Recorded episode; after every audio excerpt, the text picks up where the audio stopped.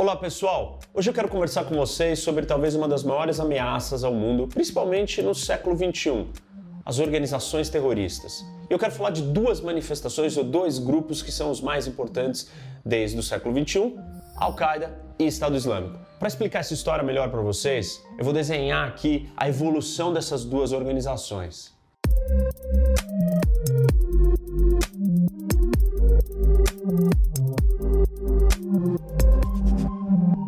A gente fala em terrorismo, automaticamente vem na nossa cabeça alguns grupos terroristas, mas o terrorismo ele é aplicado por diversas organizações e nós temos muitos grupos que pensam totalmente diferente. Claro que a ênfase mais moderna ou contemporânea são em uma vertente do terrorismo, mas o combate a essa vertente não é necessariamente contra o Islã ou nem contra o Islã radical e talvez nem mesmo contra o jihadismo que é o combate, a luta armada por essa ideologia. Mas nós estamos falando de um, uma específica ideologia que está por trás dessas duas grandes organizações, Al-Qaeda e Estado Islâmico. Nós estamos falando do salafismo jihadista. Essa ideologia está ligada com uma vertente do islamismo sunita, ortodoxa, ultraconservadora e internacionalista, na qual eles têm uma interpretação da religião e querem aplicar as leis religiosas de acordo com a sua visão. Uma visão radical, extremista, dessa leitura do Islã. Bom, quero explicar para vocês então como que tudo isso começou. Eu vou começar contando a história da Al-Qaeda e o seu início. E a gente pode dividir a história da Al-Qaeda ou a sua ascensão e queda, altos e baixos, em quatro grandes ondas. E a primeira onda, ela começa com dois indivíduos, Osama Bin Laden mais o Ayman al-Zawahiri. Esses dois se juntaram em 1988 para montar uma organização chamada Al-Qaeda para combater os soviéticos que estavam invadindo o Afeganistão. A União Soviética estava entrando no Afeganistão, eles se juntaram para lutar contra os soviéticos. Com o fim da guerra no Afeganistão, tanto Osama Bin Laden quanto o al-Zawahiri saíram e foram para o Sudão. Ficaram algum tempo ali até que foram expulsos em 1996 e aí, em 1998, eles fazem dois ataques a embaixadas americanas, uma no Quênia e outra na Tanzânia. Depois os ataques seguem no ano 2000. E aí a Al-Qaeda ataca o navio americano USS Cole onde 17 soldados americanos morrem. O navio para para reabastecer no Iêmen e é atacado com uma bomba e deixa mais de 30 e poucos feridos. E aí nós chegamos no grande momento 2001. E aí sim, o começo do século 21 e o maior ataque terrorista da história do mundo. 11 de setembro, onde quatro aviões foram usados como armas é, dois deles atacaram o World Trade Center, as Torres Gêmeas em Nova York, e um deles atacou o Pentágono e o quarto iria talvez para a Casa Branca ou para o Capitólio. Os passageiros decidiram lutar contra os terroristas e o avião acabou caindo. Seguindo aqui na história, em 2002 os ataques continuam e dessa vez são ataques em Bali, onde mais de 200 pessoas morrem numa explosão dentro de uma boate. Os dois anos seguintes, depois do 11 de setembro, são anos difíceis para a Al-Qaeda. Eles estão fugindo do contra-ataque americano, os americanos invadem o Afeganistão em resposta ao 11 de setembro e a Al-Qaeda está recuando e sem conseguir agir muito. Naquele momento, só para vocês terem uma ideia, a Al-Qaeda era composta de mais ou menos uns 400 terroristas espalhados ali pelo Afeganistão, Paquistão, e se resumia a isso. Isso encerra a primeira onda de ascensão da Al-Qaeda. E aí vem a segunda onda. E a segunda onda ela começa em 2003 com a invasão do Iraque. E aí tem um outro personagem o al-Zarqawi. Não podemos confundir o Zarqawi com o Zawahiri. O Zawahiri é o número 2 do Bin Laden. O Zarqawi é um outro militante fundamentalista que está no Iraque. O Zarqawi no Iraque, ele se junta com o seu grupo de fanáticos e aí ele começa a atacar as tropas americanas. E em 2004, o Zarqawi se junta à Al-Qaeda. Nesse mesmo ano, em 2004, nós temos atentados de Madrid na Espanha.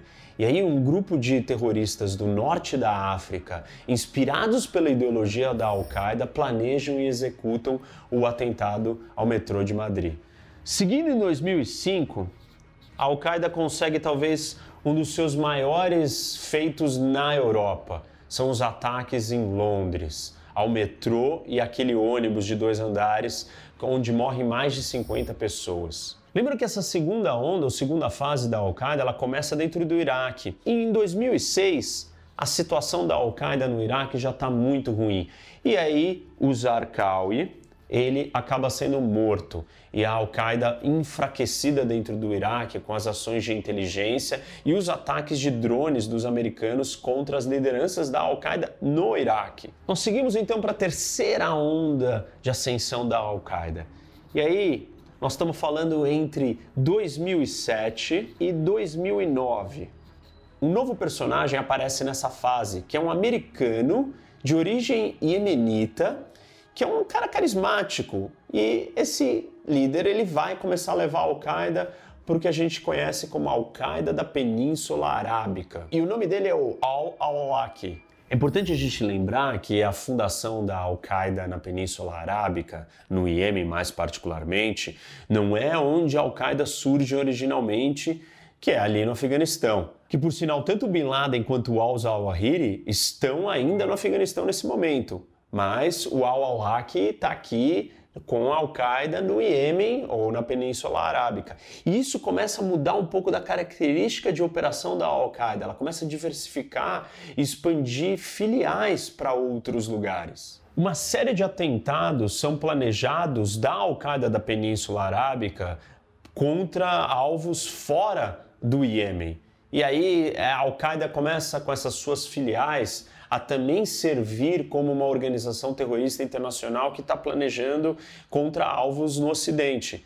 Aviões e uma série de outras coisas acontecem. Inclusive um soldado americano que atira nos seus colegas e ele estava em contato com o Al-Awlaki. Mas talvez o evento mais importante acontece nessa terceira fase e é em 2011. Aí sim nós temos a morte do líder máximo e fundador da Al-Qaeda, Osama Bin Laden. The United States has conducted an operation that killed Osama bin Laden, the leader of Al-Qaeda. E aí eu até recomendo é, um filme muito bom sobre a história da caçada, da invasão, da busca do Bin Laden, que é o A Hora Mais Escura, em inglês Zero Dark Thirty. Vocês têm que assistir esse filme, essencial. Bin Laden é encontrado é, num esconderijo, numa casa no Paquistão. Ele já não estava mais no Afeganistão, todo mundo achava que ele estava no Afeganistão, mas ele tinha ido para o Paquistão e estava ali protegido numa cidade, inclusive, é, cheia de militares paquistaneses. Chegamos então à quarta onda, e aí ela começa com alguns eventos internacionais ou muito importantes na região, que é a Primavera Árabe. Somado à Primavera Árabe, nós temos a retirada de tropas americanas do Iraque. Tanto essas instabilidades nos governos locais da região por causa da Primavera Árabe, quanto a falta da presença das tropas americanas facilitam que a Al-Qaeda comece a expandir por outros territórios que ela não estava tão presentes. E ela cessa, ela para quase que completamente com os ataques ao Ocidente e foca na consolidação das suas filiais e franquias locais na região. Nós assistimos um crescimento e consolidação da Al-Qaeda em países como Afeganistão, Somália, Síria, Iêmen e vários outros. A maioria dos ataques da Al-Qaeda nesse momento ocorre dentro desses países locais da região, ali no Oriente Médio, norte da África, é, subcontinente indiano, e ela cria uma nova estratégia de funcionamento. Uma vez que ela está acuada e dispersa, ela foca na criação dessas franquias e na expansão dessas filiais. Então começam a surgir Al-Qaedas em vários lugares. Então nós temos Al-Qaeda da Península Arábica, que eu já comentei com vocês. Nós temos a Al-Qaeda do Maghreb, que é no norte da África. Nós temos uma organização filiada à Al-Qaeda, que é o Al-Shabaab, na Somália. Nós temos a Al-Qaeda do Levante ou da Síria, com diversos nomes, e eles vão mudando de organizações tal, vão transitando, mas a gente poderia dizer que é a Al-Qaeda da Síria. Nós temos a Al-Qaeda do subcontinente indiano, que engloba vários países desde o Paquistão, Índia, Bangladesh e outros. Além dessas organizações, dessas franquias ou filiadas, nós temos também outras organizações parceiras e afiliadas. Eu falei do Al-Shabaab, mas a gente pode colocar o Talibã no, que vem do Afeganistão, que é um grupo do Afeganistão, também está nesse grupo aqui. Então, a Al-Qaeda ela cresce muito e o tamanho de combate dessas forças é muito superior àqueles 400 terroristas iniciais da, do Afeganistão que planejaram o 11 de setembro. Mas ela parou de focar grande parte dos seus recursos para os ataques ao Ocidente. Nós temos algumas exceções. Uma delas é o ataque de 2015 Charlie Hebdo, na França, em Paris, que são aqueles cartunistas, né, o ataque aos cartunistas que fizeram aquela charge do Mohammed, do profeta. E em 2017, a outra exceção é um ataque em São Petersburgo, na Rússia. Tem outras coisas acontecendo aqui nesse momento que ajudam a enfraquecer a Al-Qaeda por um lado, que é o surgimento de uma outra organização rival. E aí eu tenho que voltar aqui na nossa segunda onda da Al-Qaeda. Lembra que eu falei do Zarqawi em 2003, que é um, ele é um militante, ele se junta com o seu grupo e acaba virando Al-Qaeda do Iraque em 2003, 2004. E aí ele começa a lutar contra as tropas americanas e contra os xiitas do Iraque, que é a outra, a outra vertente do islamismo, além do sunita. Esse confronto vai indo, vai indo, a Al-Qaeda do Iraque continua crescendo, e aí chega um determinado momento que ela se separa por volta de 2006 com a morte do Zarqawi, e ela fala assim: "Não, nós não somos mais Al-Qaeda, nós somos o Estado Islâmico".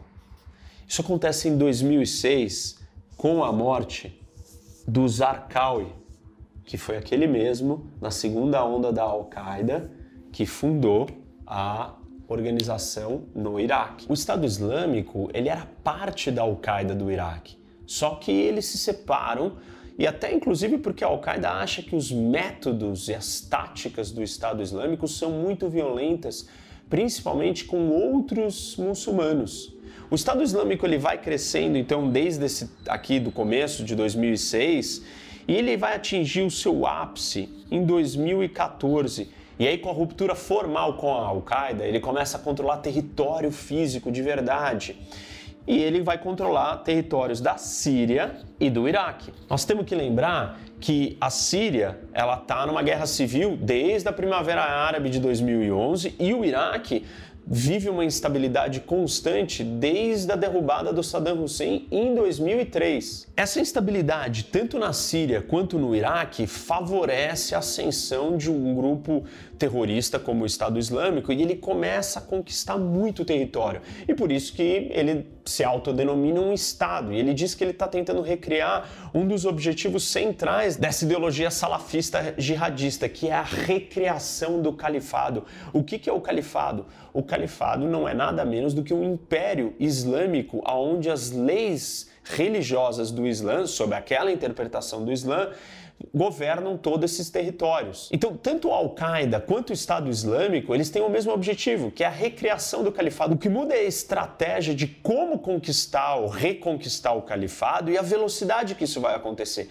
A Al-Qaeda acha que o califado tem que ser reconstruído primeiro atacando aqueles que dão apoio aos governos do Oriente Médio os Estados Unidos. Então, o foco da Al-Qaeda é a guerra contra o Satã, contra o infiel, os Estados Unidos. Para depois, enfraquecendo os Estados Unidos, vencendo os Estados Unidos, aí ela vai poder conseguir atacar os governos locais, derrubar esses governos e aí sim tomar conta do território e recriar o califado. O Estado Islâmico, ele inicialmente não está preocupado em atacar os Estados Unidos ou o Ocidente, mas sim em reconquistar os territórios e recriar o califado imediatamente que é o que ele faz, tirando vantagem da instabilidade toda política e de conflitos que estão acontecendo tanto na Síria quanto no Iraque. O sucesso do Estado Islâmico é sem precedentes. Você conquistar esses dois territórios aqui é quase o tamanho da Grã-Bretanha. Então você tem acesso a pessoas, cidades, recursos, terra. Você tem muito mais chances de projetar poder não só na região, mas no mundo todo. E de 2014 até 2017, o Estado Islâmico conduz 143 ataques terroristas pelo mundo em mais de 29 países, gente. Matando mais de 2 mil pessoas e ferindo muitas outras. A gente pode atribuir ao sucesso e à força do Estado Islâmico três coisas. Primeiro, território. Segundo, uma estratégia digital. O Estado Islâmico é a primeira organização terrorista que consegue usar as mídias digitais, produção de vídeos de uma forma assim é, gigantesca e com muito mais efetividade. Vídeos bem produzidos, uma presença massiva dentro das redes. Isso vai disseminando a ideologia e a sua propaganda. E por fim, essa ideologia, essa propaganda, esse sucesso de conquista de território possibilita o Estado Islâmico fazer uma coisa que ninguém tinha conseguido fazer na proporção que eles é, alcançaram, que é recrutar combatentes, terroristas, simpatizantes, pessoas para se juntarem à causa, à ideologia deles e irem para a Síria e para o Iraque para a recriação do califado e lutar ao lado dos outros terroristas. Para vocês terem uma ideia do tamanho disso daqui, o Estado Islâmico foi capaz de recrutar mais de 40 mil soldados 40 mil simpatizantes vindos de mais de 110 países diferentes do mundo.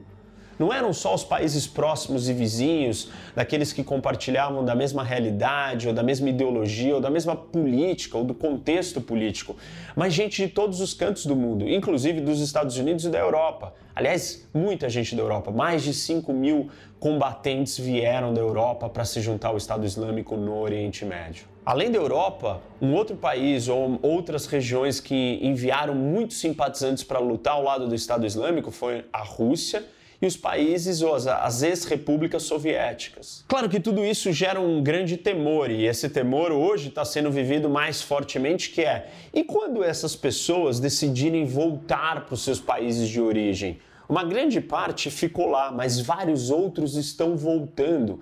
Então, uma vez radicalizados e treinados em combate, se você voltar para os seus países de origem, você é um potencial terrorista. Essa é uma das grandes preocupações do mundo com essa quantidade de gente que foi ali lutar junto com o Estado Islâmico. Bom, Estado Islâmico ele conseguiu manter tantos inimigos e criar tantos problemas para tanta gente que o mundo todo se juntou numa coalizão contra e combatendo ferozmente esse avanço, esse controle desse território. E aí em 2019, e é nesse ano que o seu líder, al-Baghdad, ele é morto por tropas americanas. Abu Bakr al-Baghdadi is dead. Forças especiais descobrem o seu esconderijo e aí no meio da batalha ele inclusive usava um colete suicida com bombas, ele se explode para não ser capturado. Na verdade, até mesmo antes da morte do al-Baghdadi, o que, que aconteceu? O Estado Islâmico começou a perder território começou a perder grandes cidades, tanto no Iraque quanto na Síria. E é nessa fronteira no deserto, entre a Síria e o Iraque, que o Estado Islâmico ainda tem por volta de 10 a 15 mil combatentes lutando uma guerra de insurgência, ou seja, tentando ficar ali escondido e reconquistar outras cidades maiores. Então, o confronto e a luta não acabou. Grande parte dos ex-terroristas ou soldados do Estado Islâmico foram capturados e presos e estão hoje em prisões, tanto no Iraque quanto na Síria. E esse é um grande temor, porque você tem dezenas de milhares de presos que eram parte do Estado Islâmico e que têm vários planos dos outros que estão do lado de fora tentando é, invadir essas prisões para soltar. Imagina se eles conseguem soltar todos esses terroristas. Sem dúvida, o Estado Islâmico está muito mais enfraquecido e a Al-Qaeda parece quieta. Mas quando a gente olha para a evolução dessas organizações, fica claro que o desfecho não é tão simples assim. Primeiro, porque a sua ideologia continua vivíssima. Essa ideologia tem um apelo que atravessa os séculos. Uma outra possibilidade, uma vez que o Estado Islâmico era um braço da Al-Qaeda, é uma potencial reunificação dessas duas organizações. E a Al-Qaeda quieta não significa que ela não esteja armando e expandindo. Como eu mostrei para vocês, a Al-Qaeda continua em franca expansão das suas franquias, com presença em vários outros cantos do mundo, inclusive até mesmo em países que não têm ligação e proximidade com o terrorismo, como o nosso país, o Brasil. E em 2018, gente, o Mohamed Ahmed El Saed Ahmed Ibrahim, um egípcio, veio para o Brasil, se casou com uma brasileira e se estabeleceu aqui no Brasil. Só que ele é procurado pelo FBI, a Polícia Federal Americana, por ter laços e ter apoiado a Al-Qaeda desde 2013. Inclusive, o FBI tem uma foto dele em campos de treinamento terroristas atirando. E isso é um alerta para nós aqui do Brasil que não queremos importar o terrorismo e os terroristas estão sempre buscando o que eles chamam de santuário ou safe havens. Para uma organização terrorista continuar suas atividades, ela precisa de um ambiente onde o governo seja fraco ou que a gente chama de estados fracos ou falidos, não falido e fraco economicamente, mas aonde o Estado de Direito, as regras, as leis, é fácil de você conduzir as suas atividades criminosas. Então o Brasil tem que estar atento, porque nem nós estamos fora do radar do terrorismo internacional e o terrorismo nessas duas organizações, talvez as duas maiores e de projeção mais global, Al-Qaeda e Estado Islâmico, estão sempre buscando locais e lugares aonde eles podem expandir as suas operações, não necessariamente só para cometer atos terroristas, de ataques, mas para financiar o terrorismo, para apoio logístico, para lavagem de dinheiro, para uma série de outras atividades como é o que o Brasil talvez tenha que estar muito preocupado para que nós não sejamos esta nova base, ou esse novo santuário do terrorismo mundial. Bom, isso é um pouco da história da evolução dessas duas organizações terroristas. E hoje, em meio a uma pandemia do Covid, esse assunto parece irrelevante, nós não estamos assistindo ataques internacionais, então o foco e a ênfase não está nessa, nesse problema do terrorismo. Mas, exatamente por nós estarmos vivendo um momento de crise econômica, de saúde, social, ascensão do populismo, extremismos, as pessoas angustiadas, preocupadas, é exatamente quando essa, esse tipo de ideologia extremista e radical ganha mais tração, mais capacidade de atrair simpatizantes. Então não achem que porque nós estamos no Covid que o terrorismo acabou. Muito ao contrário. Talvez nos próximos meses e anos, conforme a gente lide com a crise toda em decorrência da pandemia, o terrorismo pode ganhar mais força e esse assunto voltar a ser uma das maiores ameaças do mundo. Bom, é isso aí, pessoal. Espero que vocês tenham gostado. Não esquece de seguir o canal, curtir esse vídeo, compartilhar com seus amigos e vem para o debate com o professor Rock.